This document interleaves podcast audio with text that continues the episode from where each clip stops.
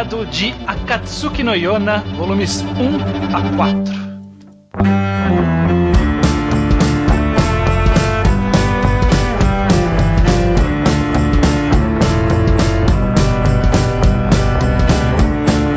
Olá, sejam bem-vindos a mais um Reenquadrado. Eu sou o Estranho, estou aqui com. Ô, judeu ateu? A Night. E a Alice? Exatamente. Estamos aqui com um novo time Aham. para podermos falar de um novo mangá também, né? Pois é, pois é. Estou muito feliz de ter essa equipe maravilhosa. Chega do pessoal chato e hater de antes. Pessoal que só quer odiar as coisas. É, se bem fala. que sempre tem alguém que odeia, né, o mangá. Vamos ver se a gente. Se aparece um de nós quatro aqui acaba odiando a Katsuki no Yona. Pois é, exatamente.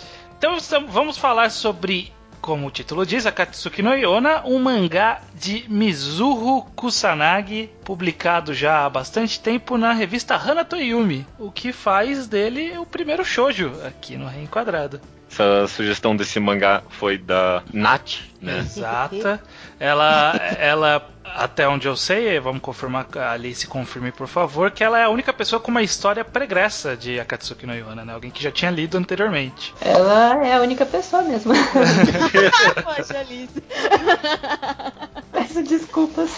Tá certo, não, tá ótimo. Então, O então podcast de Berserk foi assim também. Eu era o único que tinha lido, né? exatamente. Nath, qual que é a sua história com a Katsuki no Yona? Você consegue lembrar quando você conheceu o mangá, foi atrás dele, de- desde quando, há quanto tempo você acompanha, etc. Você tem uma ideia? Então, acho que a Katsuki no Yona foi um mangá que eu comecei a ler depois que eu assisti o anime, sabe? Uhum. Eu não. É porque na, eu teve uma época, ou melhor, eu ainda estou nessa época, que eu enjoei de shoujo, de certa forma, entendeu? Aham. Porque tinha umas histórias parecidas e eu tava enjoando, aí eu parei de ler, basicamente. Então a Katsuki no Yona foi um dos animes que começou. Eu nem lembro a temporada, tenho até que dar uma olhada. Foi de 2015. É de 2014, outubro de 2014. Então é da última temporada do ano. Então já fazem quatro anos, tá certo? E aí eu comecei a assistir, eu gostei muito e fui direto pro mangá logo depois. E aí só venho acompanhando desde então. Como é um mangá mensal, né? Tem que, tem que aguentar aí um capítulo por mês. Mas aí Ah. a gente vai vendo. Ah, muito bem. Inclusive, o que a gente vai falar, nosso, nossa sequência de programas, vão ser dois programas de Katsuki no Yona. É, vai ser o reenquadrado mais curto, porque a gente vai falar dos oito primeiros volumes, que é exatamente o que cobre né, o, o anime. Ele cobre exatamente esse período, que disse a Nath que é um bom momento de parada ali, já é o suficiente pra gente ter uma boa noção do que, que é a Katsuki no Yona. Vamos, vamos, vamos descobrir isso. Vamos eu descobrir tô isso. suspeito. Eu tô suspeito, vou falar aqui minha, minha verdade. Eu quero saber de você, Nath, pelo menos se segue o, mantra, o mantra mais óbvio de todos, o mangá é melhor que o anime. O anime, ele Não, faz. só tem uma resposta pra isso e é sim. Então. sim. Mas eu digo sim porque a- o anime ele segue o mangá certinho, mas são Uhum. mídias diferentes, né? E quando você conhece a história muito a mais do que você só viu o anime, logicamente você vai se entreter mais com o mangá. É basicamente isso. Mas eu prefiro o mangá, sim. Principalmente pelo traço, pelas cenas Ok. de luta. Isso foi um teste, você passou. Se aqui fosse anime ao quadrado, talvez fosse Ah, o papel talvez. inverso, né? Talvez você devesse falar que anime era melhor, mas não é esse o caso, aqui. Exatamente. Tem um pouco. Pois É, bem, vamos lá, vamos começar a falar sobre a Katsuki no Yona. Então, obviamente, é, é uma- é um programa para quem leu, né? Quem tá aqui chegando pela primeira vez. O Reenquadrar a gente fala desses volumes, a história desses quatro primeiros volumes. Então, vamos lá, Judeu. Você Manda. chegou agora também junto comigo em Akatsuki no Yona. Quero a sua opinião geral sobre o, o cenário de Akatsuki no Yona, né? Estamos aqui novamente num Japão, não é um Japão, né? Um, um mundo oriental, po- possivelmente oriental, mas na verdade fictício, né? Num, num- fantasioso. É, O que, que você achou desse cenário, Judeu? É interessante você me perguntar sobre o cenário, porque é uma das coisas que eu mais tenho pra comentar, porque eu fui completamente cego. Eu fui cego completamente pra Katsuki no Yona. Eu não sabia nada de nada. Eu não queria nem ter uma premissa. Eu fui sem saber absolutamente nada. E quando eu abri, eu vi e eu comecei a ver que é história de reinos, eu, ai, não, mano. Não, não, porque eu eu, eu, eu nunca li até hoje um mangá que é histórias de reinos e que, que eu me interessasse. Porque normalmente os caras chegam socando a porta e enfiando um world building na sua cara com tudo, e aí fica tudo muito confuso e eu perco o interesse muito rápido. É, é um eu, plot dump, tudo. É, sempre um plot dump gigante. Eu fiquei feliz com a Katsuki no Yona, que eu achei que ele construiu e continua construindo nesses quatro volumes ainda, sabe? Um mundo bem devagarzinho. Eu acho que é Sim. assim que essas histórias de reinos têm que ser feitas. Ele vai introduzindo um conceito do mundo uma vez por vez, a autora. Eu achei que foi excepcional nesse aspecto e me atraiu bastante, com certeza. Uhum. Eu tenho um comentário um tanto parecido com, com o do judeu quanto a isso, porque eu também fui completamente cega na Katsuki no Yona. Não fazia a mínima ideia do que se tratava. Não sabia que tinha uma relação com o shoujo ali pelo traço. É. Mas depois que eu comecei a ler, eu eu, vi que era esse jogo político. Eu, eu, na verdade, eu me interesso por jogo político até eles é. o plot dump, né? Uhum. Aí ele. Só que nesse caso era tudo. Foi tudo desenrolado tão simples e pra um lado tão pessoal da personagem, e não exatamente o jogo político. O jogo político acaba sendo uma situação que ela tá inserida ali, que ele não é desenvolvido logo de cara, ele é desenvolvido ao longo da obra. Né? E isso daí fica muito mais amigável para você conseguir se aproximar mais da história se você não é muito fã de infodump, de muitas informações uhum. de uma vez. E em contrapartida também cria esse mistério de o que, que é todo o sistema político. Mas, tipo, é, é que nem você falou, ele vai jogando bem de levinho, assim, esses plot políticos, né? No começo é uns negócios bem simplesinhos, com as cinco tribos ali e tal, mas de pouquinho em pouquinho ele tá criando umas dinâmicas interessantes. Eu já sei, por exemplo, que tem um esquema aí com a tribo do vento e a tribo do fogo, sabe? Já é uma informação que fixou na minha cabeça. Uhum. Eu acho que isso é realmente difícil de é. acontecer para mim. E eles descrevem uma hora, apareceu ah, a tribo do vento, eles ficam na deles esperando o momento certo. Eu, ah, tá tá, tá bom. É. o bom de Akatsuki no Yona, como vocês já falaram, o plot ele é progressivo. Por quê? A intenção da autora é fazer com que a Iona vá em cada uma das tribos, uma de cada vez. Então você vai conhecendo a tribo ao qual ela tiver lá e conhecendo o esquema político que envolve essa tribo. Uhum. Nesses primeiros volumes, vocês conheceram a tribo do vento, que é a tribo do Hako, né? Que é o guardião dela no momento. Que é o Best Boy. que é o Best Boy, com certeza. Sem dúvida. Sem dúvida alguma, Nossa. ele é o cara. E, que bom. É, que é, bom. É, é, ele é. Tá bom, quando chegar eu vou falar minha opinião. ah, não, se bem que o, o, cara que apareceu no finalzinho do Exatamente. Oh, é o cara do olho, pelo amor de Deus.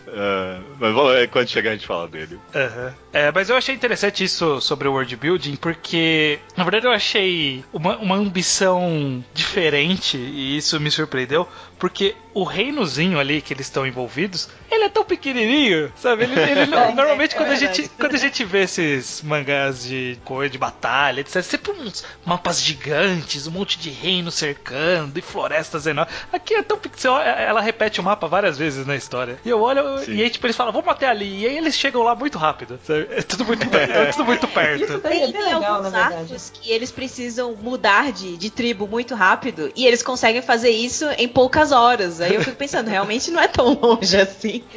Deve ser tipo questão de, sei lá, seis, não, não sei quantas horas é, mas é um reino bem pequeno.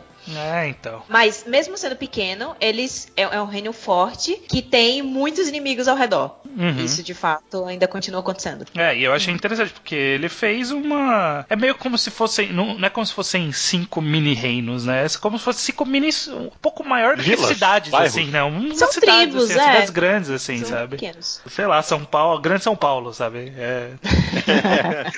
é possível. Parece, parece é tão maior do que. Eu achei interessante, porque é. Tipo, tipo, toda a trama é importante pra, pra Iona e para as pessoas que estão envolvidas, sabe? Eles, é, é um drama real para eles. Mas não tem tanto assim em jogo, sabe? Não é a dominação do mundo que tá em jogo. É uma escala menor e eu achei interessante nesse sentido. Porque parece mais tangível esse microgerenciamento que existe, né? Porque quando é um reino muito grande, é muito. Não faz sentido o, o imperador dominar todos os lugares, ele ir com frequência nos lugares, sabe? Ele vai ficar na zona administrativa. Mas como é pequenininho, é fácil ele ir de uma ponta a outra. Chama os líderes líderes, os líderes chegam rapidão, sabe? É, e é legal que isso daí não faz os objetivos, é, as ameaças, é, todos os tramas serem menos importantes na Exatamente. história. Né? Tipo, não é como se você precisasse ter um mundo super gigante para fazer um meio muito importante numa história também. Não, não precisa disso. E isso daí é uma prova disso, né? Isso que você É. falou do mundo pequeno, os desenvolvimentos pequenos. Isso é muito bacana. Porque principalmente o drama, ele acaba sendo, como normalmente é, mas acaba ah, ficando, nessas outras histórias, acaba ficando mais obscuro na grandiosidade da história, é que é mais importante em nível pessoal mesmo, né? O foco é, a- é a Iona e o como ela é afetada por isso, mas as É, outras pessoas exatamente. também são afetadas. É, é- é tudo num nível muito pessoal ali. É- eu acho isso interessante, que talvez seja parte da visão de uma demografia diferente, né? A gente vê esse tipo de história de um, de um ponto de vista de uma outra demografia, que, que tá bem preocupada em entender os porquês das pessoas, sabe? E não só da situação de forma macro, sabe? E sim entrar na, na, na mente e no coração de cada uma do- dos personagens e entender como aquilo afeta eles, por exemplo.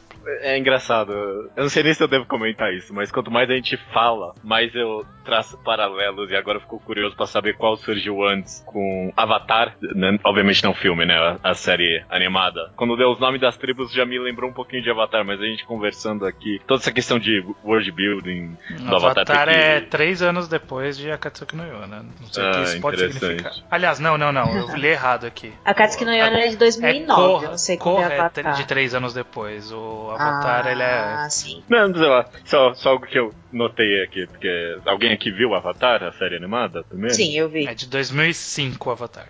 Pronto. Ah, Me lembra Ó. bastante a premissa, sabe? Dessa ideia de, tipo, ele ir de tribo em tribo e de pouquinho em pouquinho ele vai meio que se envolvendo na política do mundo. Aí quando chega lá no final tá tudo bem complexo e tudo mais. É, é Então, Bom, eu gosto bastante do world building de Avatar. Eu acho que funciona da mesma forma que funciona em Ana. Concordo? Uhum. É, então, isso daí que você comentou, a gente tem um exemplo, inclusive, bem claro de quando isso não funcionou, que foi em Naruto Shippuden, especialmente. De que eles, eles têm um sistema bem parecido, com várias vilas, num mundo muito expandido, é, com vários países, várias diferenças, só que o Kishimoto não conseguiu manter essa ideia organizada, ter um desenvolvimento progressivo constante, aí vira um caos, né? Aí você vê o quanto é importante você. E ainda em cima disso ele também faz todo mundo poderes de deuses, mundos gigantes e gigantes. E a Katsuki no Yona vai no contrário disso. E, Uhum. e funciona muito bem porque é tudo muito bem organizado e planejado. E isso daí é muito bacana, na verdade. É, tá incrivelmente bem planejado, eu tô gostando disso também. Uhum. Vamos entrar de fato no, na sequência de histórias, porque é, eu Vai. acho que é, que é bem interessante. Acho que todo mundo, quem não sabia da história, é um pouco pego de surpresa ali pelo primeiro grande twist da história ali, né? Que a gente é apresentado a esse, a esse reino, a essa menina, e aí tem esse cara meio interesse amoroso dela, e aí a primeira coisa que esse cara faz é matar o pai da, da personagem principal. Né? O que, que vocês acharam dessa, de uma virada assim logo de cara?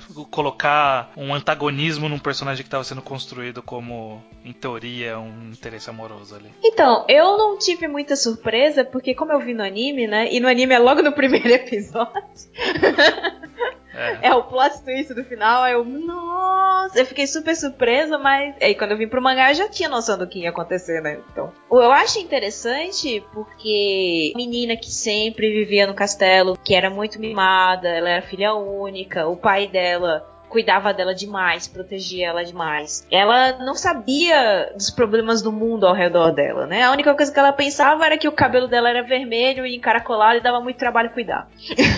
É, Sinceramente, minha opinião pessoal, quando eu, come- quando eu comecei a assistir o anime, eu pensei, nunca vou gostar dessa menina. Não gosto de gente assim. aham.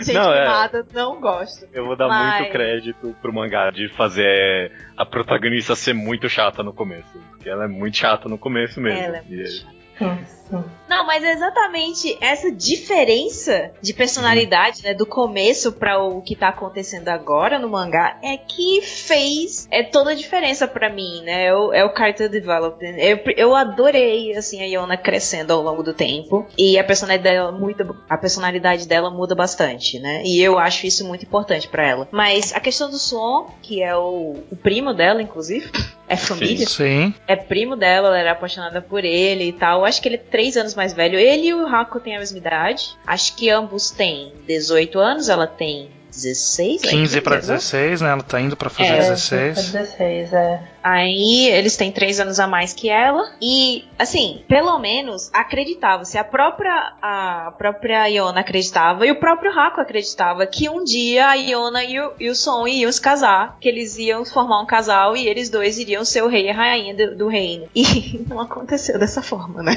É, é assim, sobre esse twist em específico, eu não quero dar muito de perna longa de batom aqui, mas eu não fui pego muito de surpresa, não. Hum, Porque logo começou a história, quando eu vi que essa menina tava sendo chata demais, eu pensei, ok, essa história vai ser. Algum, alguma merda vai acontecer e ela vai, ela vai ter que sair desse. Tipo, eu, eu meio que já tava vendo os blocos sendo construídos, então eu vi que. E, e quando a autora tava construindo esse, esse som aí como bonzinho demais, eu falei, ah, esse cara vai trair. ele. Mas.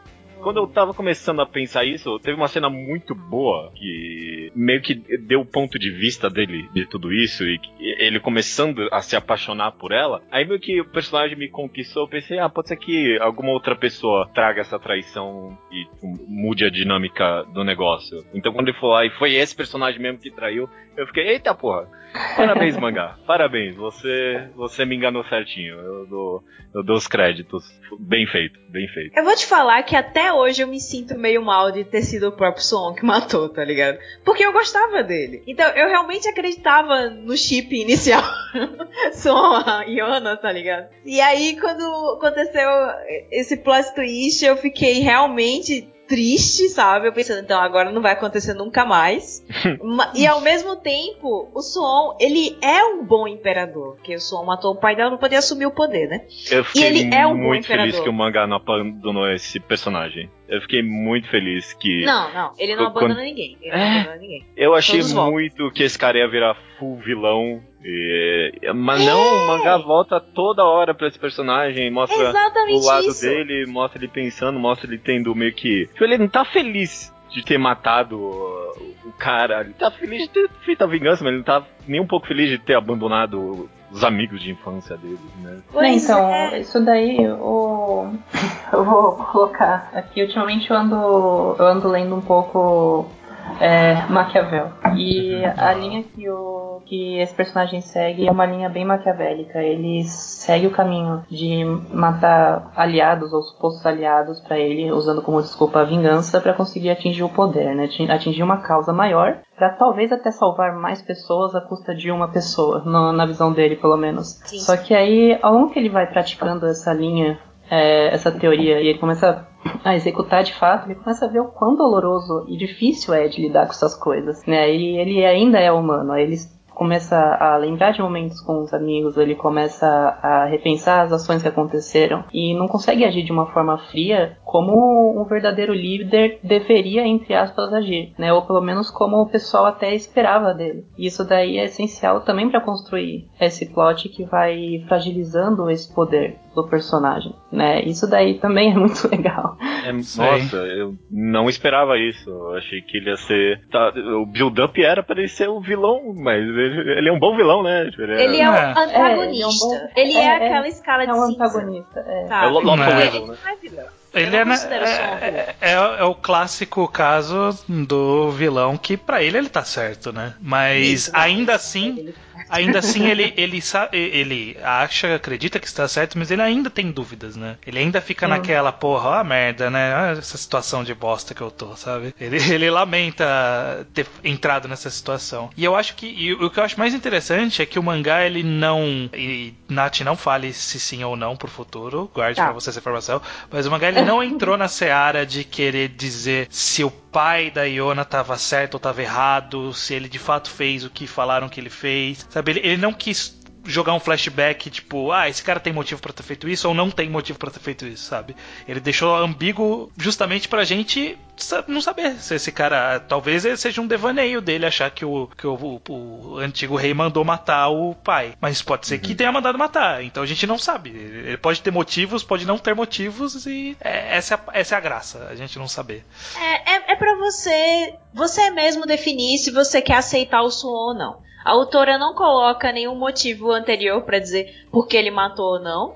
A gente sabe apenas que o Suon matou porque ele achava o mais correto a se fazer, porque ele estava achando que o reino estava fraco demais Também, com o poder é. atual do, do, do antigo imperador. E ele, quando assumiu, eu não sei até que parte que mostrou, que eu não lembro até agora qual é até o, É o quarto até volume. quando aparece o cara de, de olho da, da Vila da Terra lá. Ah, É, sim. é. Pronto, ele, eu sei quem é. Então, no caso, não mostrou tanto do Suon ainda trabalhando.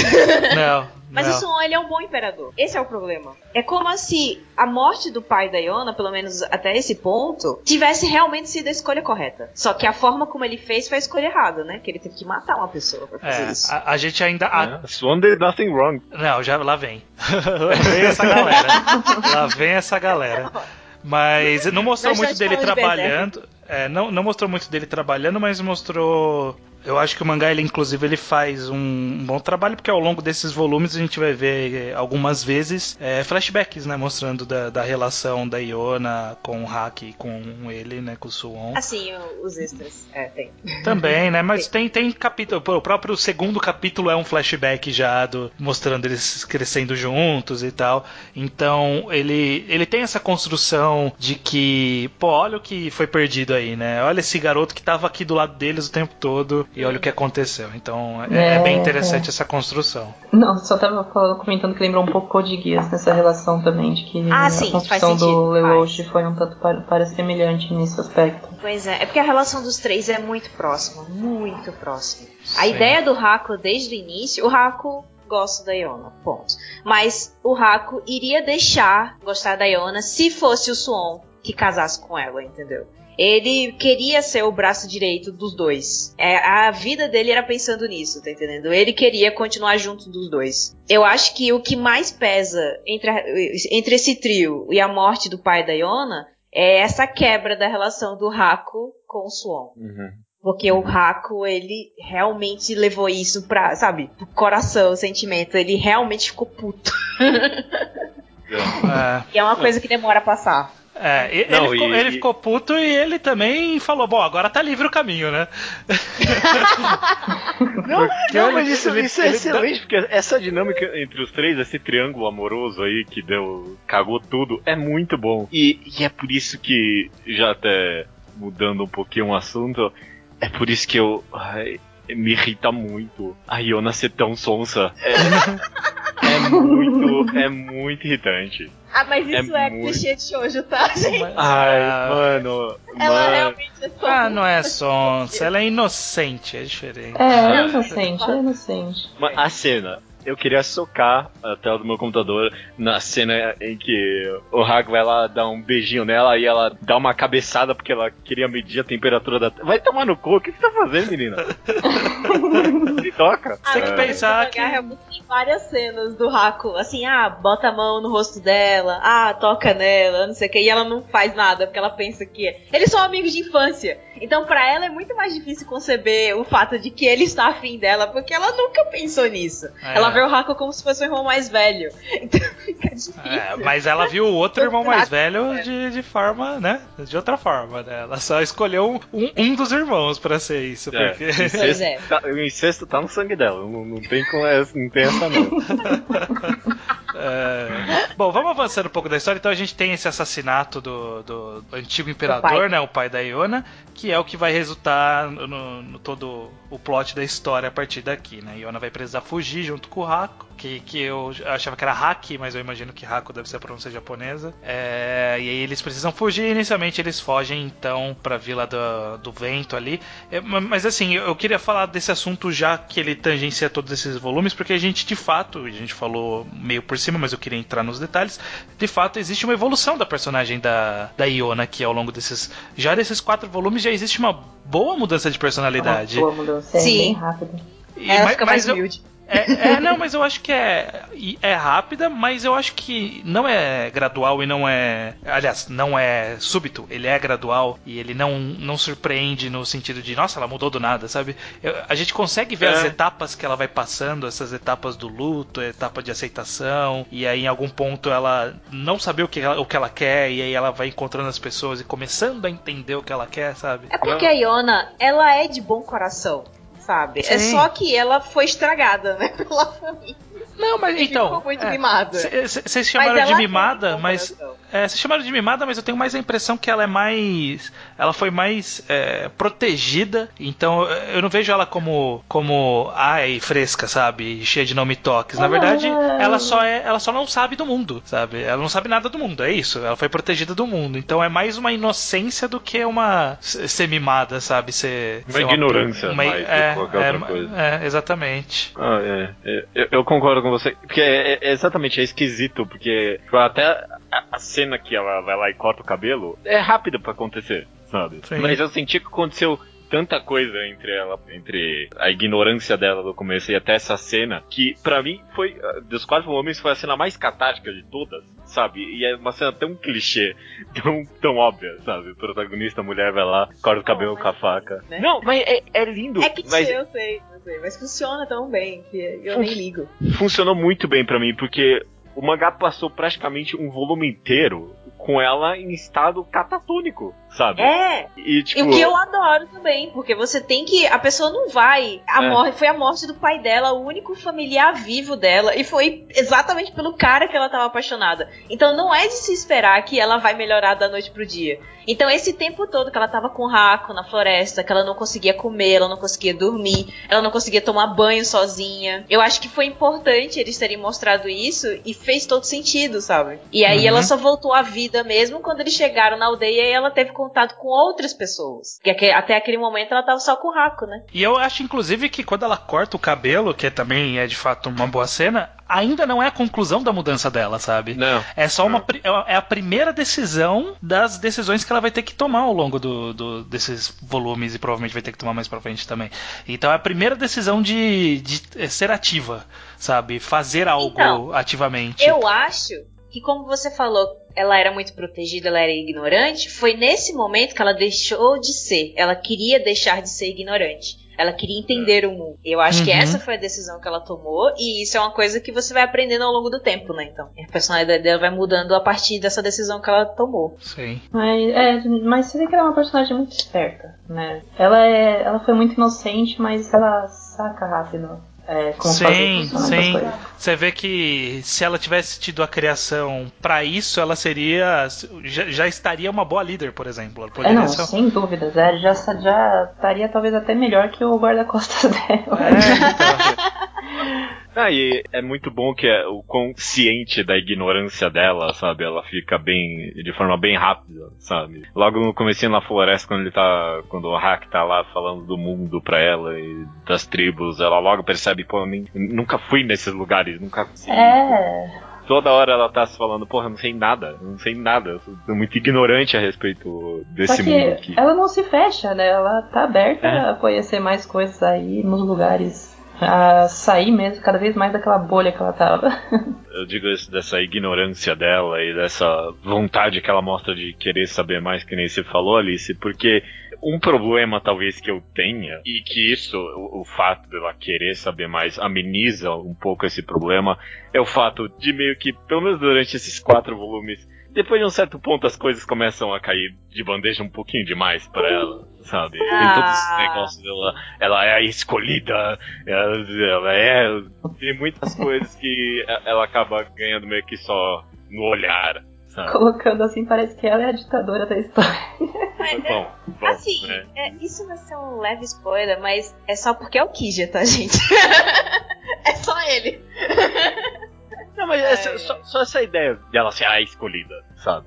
Sim. Não, não tem, tem isso no começo. No começo ela é só uma pessoa que foi adotada, mas tem esse peso do destino nas costas dela. Isso eu É. acho um tiquinho barato. Não É um maior. pouco barato, mas eu acho que como ele demora pra vir e ele vem part... é, depois dela tomar decisões e ela evoluir como pessoa, eu acho que, que é mais justo, sabe? Eu, eu, eu não Aham. me ofendo tanto porque justamente ela ela foi traba- é, n- não veio de graça ela, ela ser a escolhida, sabe? Tipo, ah, todos os meus problemas foram resolvidos porque eu fui escolhida. Não, depois que ela resolveu os problemas iniciais ali, o, futuros mais imediatos, né? Que aí ela encontrou o caminho dela e descobriu que talvez fosse escolhida e tal. É de graça, mas é vem depois. É porque mesmo a Iona sendo a escolhida, ela não subiu pela cabeça isso dela ser escolhida. Ela sabe que ela é descendente do dragão, mas para ela isso é só mais uma coisa que faz parte dela, tá entendendo? Ela não abusa disso, de ser escolhida. A questão é que, como você falou, pelo menos no caso do Kija, foi fácil, né? Mas... Não, é. E, As e, coisas e ficam nem. difíceis depois. E nem no caso de. é, a história também não abusa muito, assim. Ele, ele só facilita que ó, os caras que são dragão conseguem sentir ela. É isso, sabe? E é aí. isso. É, E aí o que eles vão fazer com essa informação é outra história. Então, é, enfim. Vamos- Bons argumentos. Beleza. falamos da, da do toda a situação geral, falamos da Iona de forma geral, então vamos seguir acontecimentos mesmo, porque eu acho que cada trechinho tem alguns, alguns pontos interessantes de, de comentar, como por exemplo quando ela tá ali na vila da, do vento, né, que é a primeira parada dela, né, que ela que, que eles fogem pra lá, que é a vila de onde o Hack é o, o guardião, né, eu esqueci qual que é o termo, general. É general. É o general do, daquela vila. E aí eles param lá, ela acaba convivendo com eles ali, conhece as 20 pessoas que moram naquela cidade ali. Poxa, tem mais gente, é só não mostrou. Mas é, é legal Deu a impressão que é pouca gente. né? Então, é, é legal porque dá essa impressão justamente de ser uma escala bem menor, sabe? Porque tem ali aquela galera e é tipo, essa galera é a vila toda, sabe? Mas eu acho que na Vila do Vento, pelo menos, eu acho que realmente é só uma cidade. É porque nas outras vilas, na Vila do Fogo tem mais de uma cidade, na Vila d'Água tem mais de uma cidade. Mas eu acho que a Vila do Vento é realmente só uma cidade, é só aquela. então é uma galerinha pequena. É, E uma galera- coisa que eu acho muito interessante da Vila do, do Vento é que os generais são todos jovens, né? O Raco, ele é muito novo, mas o Raco, por questões morais, né, de que ele tá sendo perseguido, ele acaba não sendo mais general. E o próximo depois dele é mais novo do que ele. Sim, mas o, o próximo ainda não virou. E eu achei super legal isso de voltar com o anterior, e o anterior é esse velho que é, é muito. sim, é o Se- adorei, eu adorei esse personagem. Que é o o velho sisudo, é, na hora que o Haku tá brigando com a Iona, ele tá tipo tentando puxar o arco pra atirar no Haku, mas ele não tá conseguindo. ele tá. Mas Não fala assim com ela, ele tá preparando pra atirar e não consegue, sabe? O cara é muito certinho. Ele é o vovô, né? Ele é o vovô da história, realmente. Tanto que o próprio Suon considerava o Mudrug assim como se fosse um avô pra Uhum. ele também, sabe? Sim. Agora assim, a única coisa, uma coisa que eu vou reclamar é que a história nunca me convenceu que não aconteceria quando o Suwon falou que ah, se você não me aceitar em três dias, eu vou abdicar do reino. Eu falei, cara, com certeza o cara vai aceitar em três dias, sabe? Não tem, não tem como essa história acabar aqui. Tinha É. que aceitar, né? Então aí na hora que, que eles começaram a conversar, eu falei, não, ok, eu sei, em algum momento ele vai aceitar por algum motivo. E aí o Hack pede, né, pra ele, pra ele aceitar e É, tal. pra ele aceitar. A próxima parada deles acaba sendo o, o- o- que eles vão procurar um padre que é o, a, a figura religiosa desse reino que está isolada né, atualmente, né, historicamente fazia parte do reino, mas aí a gente descobre que se isolou porque né, os poderes premonitórios davam um pouco de receio, né, a força do padre no, no reino dava um pouco de receio para a força do reino e o, o pai do Suwon mandou o padre embora. Eles não queriam misturar a religião com o governo. Eles acreditavam que não era importante ter o, eh, emissários do, do- de Deus no- ali no, no governo dando pitaco. Ah, e sim. aí expulsaram ele. Estado, estado laico. Tava certo. Like. Estado laico. É, mais ou menos, né? Porque viu, tipo, nesse universo. É que nem, sei lá, se, se Jesus aparecesse na Terra de novo, tá ok, velho. O Papa agora então é o, é o líder de Estado. O que, que eu vou fazer? Foi provado uma religião, né? é, ok. eu só- Porque tem uma religião que tá certa nesse mundo, é a religião dos dragões. Então tá certo o chefe do Estado ser um cara da religião. é, é que fica meio vago, né? Ele é um, um personagem. É uma religião não religião, assim, né? Tá meio vaga. Uhum. É, antes disso, só no momento que eles são perseguidos ali pelo exército do, do, do fogo, eu achei interessante a autora reaproveitar o personagem relevante do passado, que era o cara chatinho que tentou pegar a Iona um pouco mais Ah, nova. nossa, é. E agora ele. Da Vila do Fogo lá. É, agora É o ele segundo virou. filho do General do Fogo. É. Exatamente. É, achei interessante reaproveitar esse personagem. E ele ter alguma. algum- eh, alguma profundidade. Ele é um vilãozinho barato, mas ele é um vilãozinho barato que tem sentimentos de alguma forma também, sabe? Ele fica impressionado, ele fica meio, pô, não vou matar essa menina aqui, sabe? mas aí acontece da- deles caírem e ele achar que matou. E aí, inclusive, ele, ele, ele fica meio chocado de ter achado que matou a princesa, né? Ele vai lá se entregar pro Suon e tal. Achei É interessante esse Taejon personagem. É, e ele sente um peso tão grande que ele realmente queria ser punido. Ah, Exatamente. porque ele gostava da Iona, né? Ele também era um dos caras que gostavam dela. E pra ele Todo foi um grande choque matar a pessoa que ele gostava, tá entendendo? Uhum. Nossa, acho que não, nada é. mais justo se sentir mal por isso. Não, é, o harim dessa menina não, não, não, não cansa de crescer, não. Mas é por isso, por isso que eu vou falar que um dos meus personagens favoritos desses primeiros quatro volumes é o, é o acho que é Yun, o nome É, dele. é, é o é. menininho. É o É o ajudante lá, é. É um menininho que tem uma relação meio... Não, ele não é o menininho. Ele- Ele é o menino bonito. Ele é o bichonem. Como, É, ele, di- como ele mesmo bonito. diz dele mesmo. Eu sou, Uhum. eu sou um garoto bonito. Mas é verdade. Ele fala assim: é, é- é uma menina? Ele não, eu sou um garoto bonito. E é o garoto que ele tá junto com o padre, tem uma relação meio esquisita, é meio pai, meio apaixonado, tá meio, tá meio bizarro isso no mangá. Eu acho que ele não é apaixonado por ele. Eu acho que é bem de pai mesmo. Porque Ah, o, é. o, Ion também, ele meio que foi adotado por esse padre. Né? O Ion vivia na rua antes desse padre chegar. Sim. E aí ele é aqueles meio que tsundere, assim, tipo, ah, como você tá aí sem fazer nada, eu vou cuidar de você, porque, né, sem mim você não seria nada. é tipo isso. Aí ele vai lá pra cuidar do padre. É, é uma relação mais ou menos isso. Mas é de pai e filho, eu considero. Eu, eu considero também, no final das contas. Eu, eu achei que ele ia ser um personagem que ia entrar no grupo quando ele apareceu pela primeira vez, porque parece muito só personagem secundário que as. É. Eles, Eles se encontram só- no caminho, né? Porque é o tipo de personagem que tem histórias, sabe? Ah, tá procurando o mestre e ele ah, só serviu pra levar eles até o mestre, só isso. É, Mas eu não- também tive essa impressão do nada. Eu falei, então não pode levar ele junto? Oi, caralho, que que você vai levar do nada esse cara aleatório?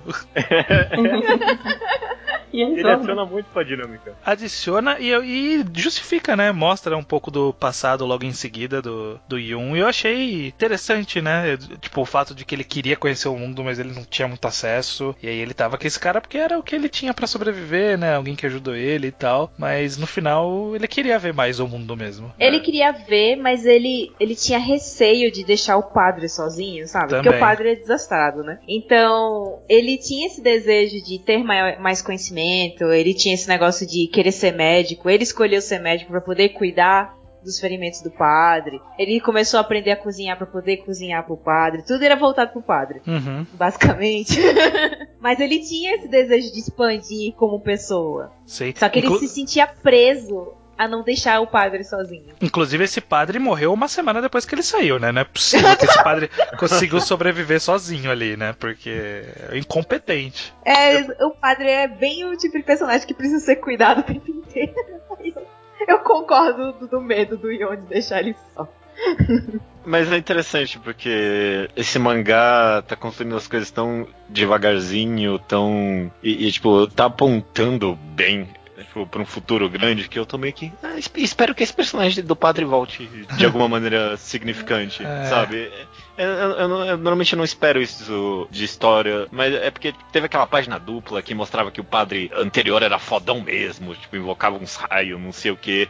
Eu pensei, ah, esse- pode ser que esse padre tenha algum papel nessa história no futuro. E eu, achei isso impressionante do mangá. eh, não apontar pra isso, mas fazer eu pensar, sabe? Ah, pode ser que essa autora saiba trazer esses personagens que estão ficando pra trás de novo. Uhum. Beleza. É, então a gente, com um novo membro nessa, nessa equipe, nós partimos na jornada que eu acredito ser a jornada que vai seguir até o final deste próximo programa, inclusive, né? Este do próximo programa, que é a jornada pelos quatro dragões, né? Os quatro guerreiros que têm o sangue do dragão, dos dragões originais lá e tal, que estão espalhados pelo mundo, começando pelo dragão lá na Vila do Vento. Eu não lembro qual é o nome da vila. Não é a Vila do Vento, é a Vento do, do Não, outro. é pela cor do dragão, na verdade. É, É, a Vila verdade. do dragão que é Dragão prateado, branco. dragão cinza. Dragão branco, eles falam. É porque cada um Ah. tem o seu nome e eu não, não tô lembrando os nomes. Acho que é Hokuryu. É o Kizia, é o nome do, do dragão é Kizia, mas ele tem o nome de dragão, que aí eu não lembro como é que fala. Eu acho que é Hokuryu. o É, dele, acho que é isso aí mas mesmo. Lembro.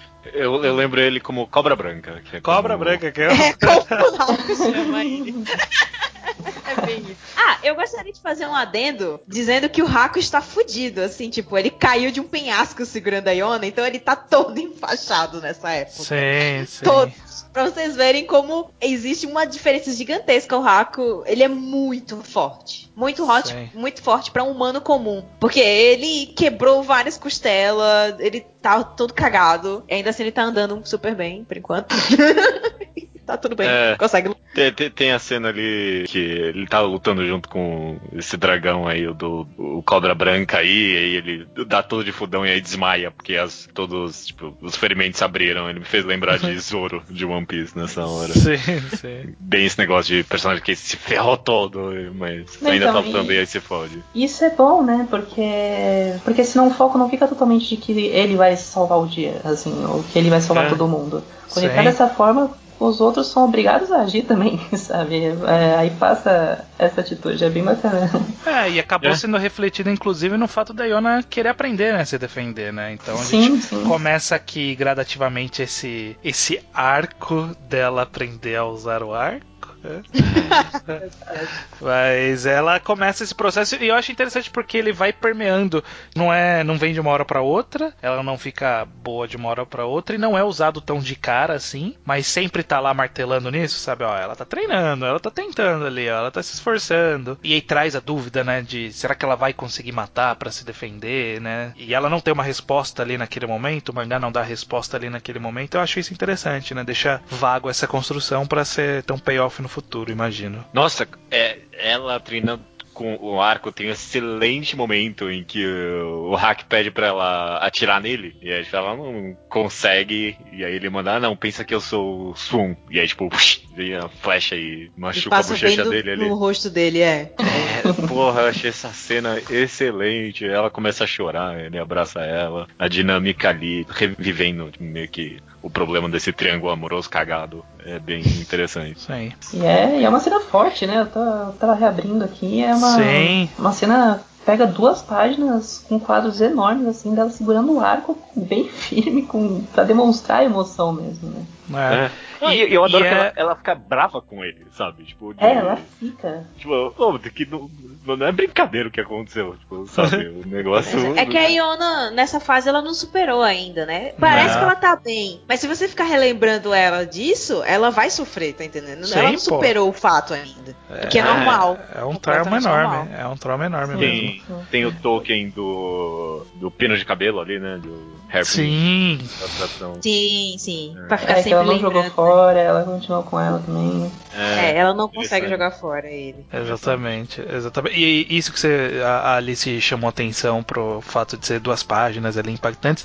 E eu gosto como essa autora, ela é bem abrupta pra fazer as coisas, sabe? Porque a parte, por exemplo, de cortar o cabelo, que é uma cena bem impactante, não é, ela não fica com o cabelo preso 10 páginas e o cara gritando e ela, ai, será que, que eu faço pra me soltar, sabe? Tipo, foi literalmente o cara segurou o cabelo dela, ela sacou a faca e arrancou o cabelo logo em seguida. É. Aqui é a mesma coisa. Ela não O pensou cara- duas vezes. o cara falou, ah, me pensa que eu sou o Suon, e aí na página seguinte já vem voando a flecha, sabe? Tipo, não tem, tem frescura, sabe? É, Vai direto ao ponto, sabe? É, é ação e reação, acho bem legal isso. É, o ritmo é muito bom mesmo. A gente então vai pra essa vila, né, que é Hakuryu. Hakuryu. É, Hakuryu mesmo. É a vila onde tem esse essa primeira depois do padre, né, o primeiro personagem mais fantasioso do um, mais um conceito mais fantasioso do mundo, né? A gente acabou sendo introduzido bem gradativamente essa fantasia, né, de que, por exemplo, nesse caso, a vila sempre tem alguém que é do sangue, tem essa mão do dragão, etc. O que, que vocês acharam do, do mangá dessa essa virada pro pro, pro fantasioso. Alice, o que, que você pensa sobre isso? Olha, eu, eu acho que esse tipo de coisa é importante, na verdade, nesse tipo de história, né? A história. É, eu ia, ia, deixar até pra colocar isso depois, mas ela toma com bastante referência sho, é, shonen, né? É, pega uhum, vários shonens clássicos e tudo mais. E até então, tava um jogo muito pessoal da, da Iona e o jogo político no máximo. A expansão tava muito limitada. Isso daí trouxe elementos cruciais para se desenvolver uma história muito longa, que, claro, poderia ser desenvolvida para só o lado político, só o lado da Iona, mas a autora fez questão de acrescentar mais coisas a essa fórmula toda. Isso daí eu acho interessante, eu consigo ver esse tipo de coisa dar certo, assim como eu consigo ver esse tipo de coisa dar errado também. É, é, é, é uma aposta, é uma aposta. É, é uma aposta, tá ali. Essa foi minha primeira reação, inclusive. Isso pode dar errado. Essa é primeira reação. Depois veio, ah, pode dar certo. Mas a primeira reação foi, é, sei não, sei não. É, Porque o... eu não tinha a mínima ideia que ia vir todo, tudo isso de elemento fantasioso. Mesmo quando o padre estava é, falando ali, eu pensei, ah, pode ser que seja meio metafórico. É, não, cai do nada. Até porque às vezes a gente se acostuma a ler muito sem nation, nem que costumam colocar isso muito como se fosse uma religião, um mito, uma coisa assim, mas isso é. daí já foi direto também nisso, sabe? É, então. Já mostrou mesmo, já foi direto na fantasia. Mas o que eu gostei é, é que ele é, pelo menos até aqui, então vamos descobrir no futuro. Mas pelo menos até aqui existe esse elemento de fantasia, ele provavelmente vai ser relevante. Mas eu não achei tão overwhelming o poder, uhum. por exemplo, porque tem esse Kija é. e para todos os efeitos ele é tão forte quanto o Raku, é isso? É, ele é o cara é com mesmo. poder mágico e ele é tão forte como um cara que é só um cara fodão do mundo, sabe? E a questão é, o poder dele é só o braço. Não é como se ele tivesse vários poderes e que ele foi ao longo do tempo iria descobrir poderes aleatórios, sabe? O poder dele é ter um braço que é um braço de dragão. Exatamente. E é isso aí. E, e é só um dos braços, inclusive, né? E é só um dos braços. ele segura, segura o Raco com o braço, aí ela entrega o negócio da outra mão, ele não consegue aguentar com a outra mão. É, é, não, a, então, é um autora é bem. Tem limitações, sabe? É um poder que você acredita mais, porque ele é exatamente. A autora é ciente do quanto é importante ter limites nos poderes também, não fazer os superpoderes ilimitados do, do mestre Kurumada ou coisas assim. Sim, então, sim. uma onda para segurar ali, porque senão você perde a linha demais de como você vai superar isso, como você vai vencer este grande poder ou coisa assim, né? É. Dentro do que... eles são super poderosos porque têm esses poderes. Mas é como você já falou, se ele não tivesse o braço, ele seria um humano comum. Pois é só o braço. É isso aí. Vou... É, eu diria que é mais um, um gancho para deixar o personagem mais poderoso fisicamente também, né? Não só mentalmente também. E não, até então não achei um gancho ruim.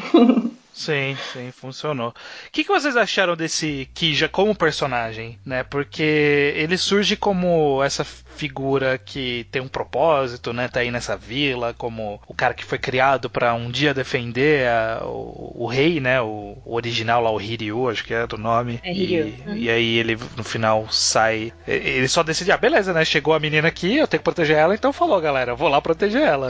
é bem fácil. É, mas, exi fácil. mas aí existe depois um, um desenvolvimento posterior a isso. E eu acho isso interessante, né? Então, pois é, apesar de eu ter reclamado meio que de, de esse personagem ter sido entregue um pouco fácil demais, eu, eu, gostei primeiro que. Tem duas coisas que eu gostei desse personagem. Primeiro que ele. Parece que é, é algo que ele não tem muito controle mesmo, e isso é retratado bem no mangá. Quando ele vai ao encontro da Iona sem saber quem ela é, ele vai tipo, eu vou matar essa galera pra tirar eles daqui porque eles estão fazendo bagunça. E aí no momento que ele vê ela a primeira vez, meio que dá esse choque nele, sabe? Tipo, parece que é algo meio instintivo. Eu achei que foi uma Isso. boa justificativa pra, tipo, ele entrar pro grupo. Sim. E eu acho interessante, o, o, meu, o ponto que eu quis trazer justamente é que foi fácil ele entrar pro bando, mas é, ele entrou e, e, existem desenvolvimentos posteriores a isso, sabe? Tipo, a primeira coisa que acontece é ele encontra inseto e fica com medo de inseto, sabe? É, é umas coisas meio bestas que, que eu acho que enriquecem é, a participação desse personagem, né? Ele acaba trazendo uma nova dinâmica, né? Essa rivalidade mais direta com o, com é. o hack.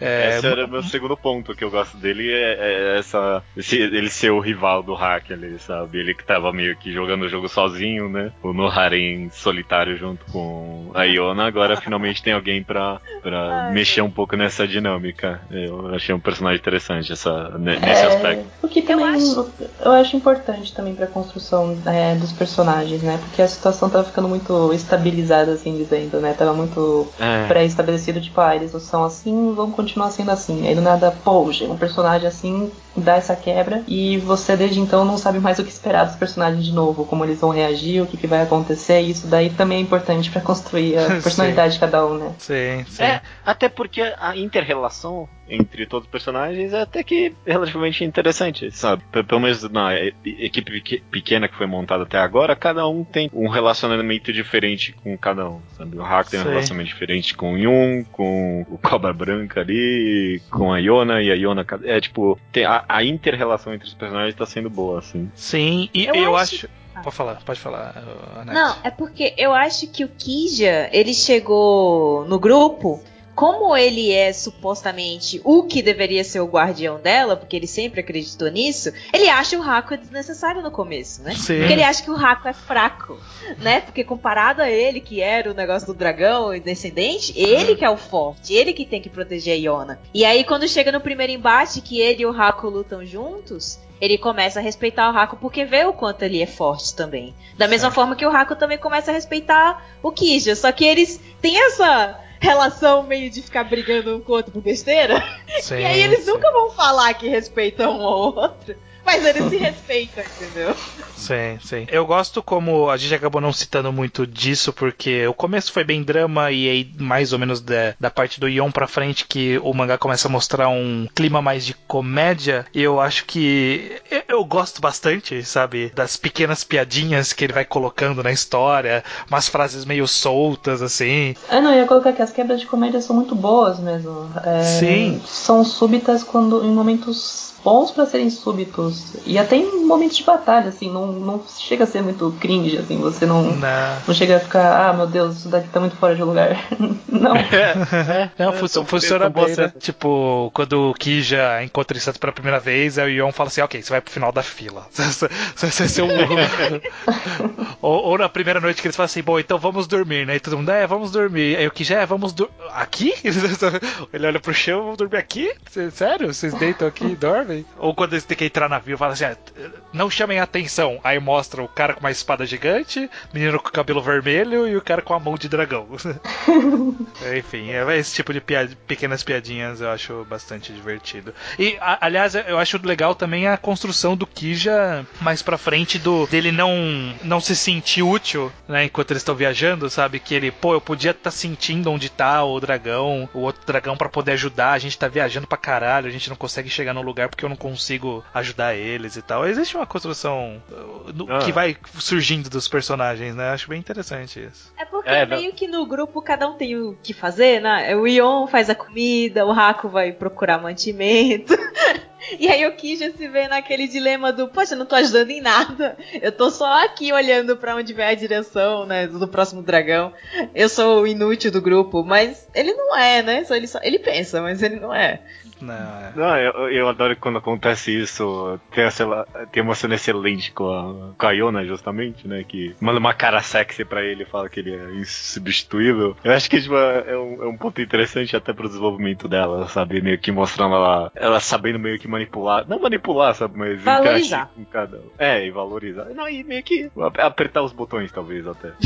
apertar os botões. É... Bom, a gente vai pro último arco que a gente vai tratar aqui, que não vai concluir nesse programa, a gente vai concluir no próximo programa, que é do segundo dragão, que é o que tem os olhos, né? E, uhum. e eles estão nessa vila, que é uma vila eh, no meio das montanhas, né? No meio das cavernas e tal. É, e... é o dragão azul, né? Sim, exatamente. E que eu acho que ele fez muito bem de ter essa vila logo em seguida da vila anterior, porque eu acho que ele vem como, como resposta ao, à reclamação do judeu, sabe? Tipo, é muito fácil, sabe? O cara tava ali, a vida dele de boa, e aí encontrou o cara, falou, vamos, e ele falou, vamos, e foi simples assim, sabe? E, e aí a gente chegou nessa outra vila que é totalmente diferente, a relação do dragão com a vila e dos personagens, com, com a rainha, etc. Não, a e rainha. Do, esse personagem aí do. Acho que é Serio, né? É, o Serio. É, ele é o completo oposto do dragão anterior.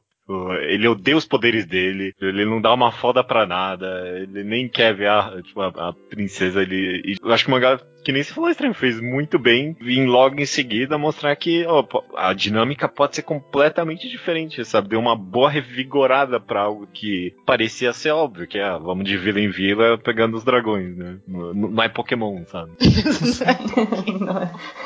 eu, eu, achei interessante, eu queria a opinião de vocês também, sobre o passado desse personagem, né? Porque ele é um passado bem dramático, né? Do, desse serial. Nossa, eu amei esse flashback. Eu amei esse flashback. Da, da, criança nascer e já colocar a máscara direto na criança, sabe? Sim, sim, sim, sim. É, é, é um. E do, do anterior, e perdendo a visão. E dele comemorar quando ele perder a visão 100%, que aí ele diz que ele tá livre da maldição, sabe? É, uhum. é uma visão tão pesada sobre algo que até agora a gente achava que era nobre. para eles não é nem um pouco nobre isso. É a diferente visão das, das, das vilas, né? Na Vila do Kija, eles pensam que você recebeu receber a, a mão né, de dragão é uma honra. Nessa vila, eles pensam como se fosse uma maldição. Então, eles acham que a vila é amaldiçoada porque sempre volta, né? Porque a intenção do, dos descendentes de dragão é um morrer e nascer outro em seguida para assumir o lugar. Não necessariamente essa ordem, porque geralmente o antecessor tá vivo ainda enquanto o outro tá nascendo. Sim.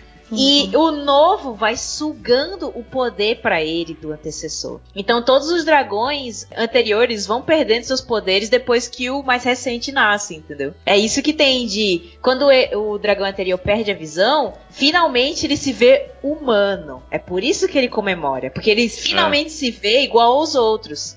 Ele não vai mais ser bulinado, jogado de, de escanteio, essas coisas, porque ele era diferente antes. Agora ele era igual aos outros, porque ele não tem mais o poder. Mas ao mesmo Sim. tempo, essa mesma cena é triste, por causa que ele, sabe, como era sempre ele e o, o porque é o nome do, do personagem, era uhum. sempre só ele e ele era o pai dele, né? E ele se vê, quando ele perde a visão, ele se vê deixando o Xia de lado. Eu não sou mais igual a você, eu não, eu não faço mais parte desse mundo.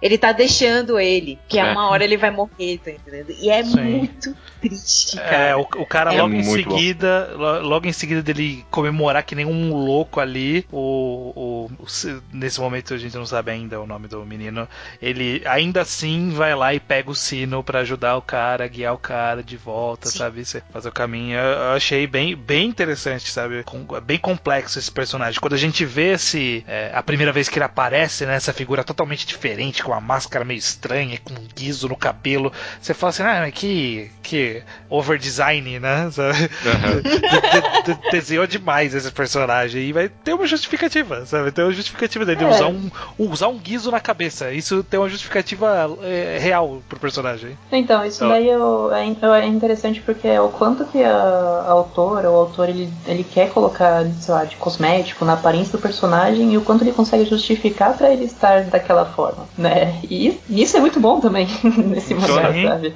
Funciona muito funciona, bem. Funciona muito bem. Não, e, e ai, caraca, é porque ah, esse flashback pra mim, é, vocês falaram, mas eu quero falar também. Porque, tipo, a história desse cara, do dragão anterior, é muito boa por si só, sabe? Essa a página dupla que vocês comentaram dele rindo feito um maluco ali é muito boa, sabe? Ele perde a visão, ele começa a rir feito um maluco de felicidade. Essa cena é muito boa. Mas aí adiciona o fato ali do do Shinra tá ali vendo o cara chorando de felicidade de perder algo que ele acabou de ganhar, adiciona muito pra camada do negócio, sabe? O fato do Shinra tá ali inserido nessa cena fantástica, traz muita profundidade do personagem e meio que justificando meio que todas as ações dele durante esse volume. Eu gostei muito, eu gostei muito Não, mesmo. mas o Shinha, ele fica feliz quando o pai dele perde a visão, porque ele, o pai dele está feliz por perder a visão, tá entendendo? Sim.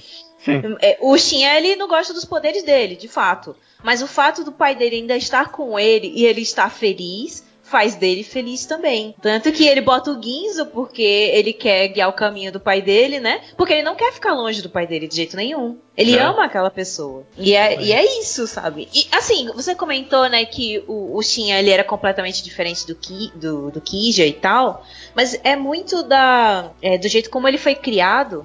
Mas Sim. ao mesmo tempo, não é como se o Kija odiasse as pessoas. Ele quer ter amigos. É só que as pessoas não ficam perto dele porque ele é o amaldiçoado. Tá Exato, entendendo? exato. E esse é o problema, sabe? O Kija ele se importa com as pessoas, tanto que ele tem um hamster de, de estimação. Não, o Kija não, o outro. Um esquilo, um esquilo. É um esquilo. Não, mas você tá falando do Kija, o Kija é o dragão Opa, branco, É o esse é o azul. Xinha.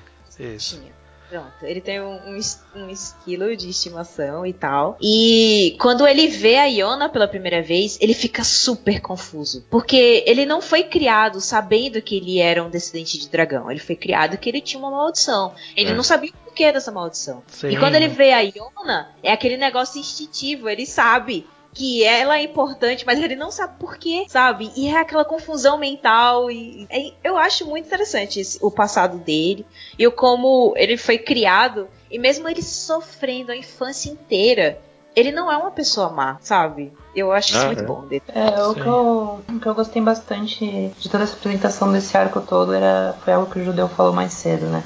Tem, cada vila tem uma personalidade muito forte, né? Não são só os personagens, como são as sociedades também. E a forma que a autora lidar com isso e, e desenvolve os valores diferentes que cada vila tem, que cada.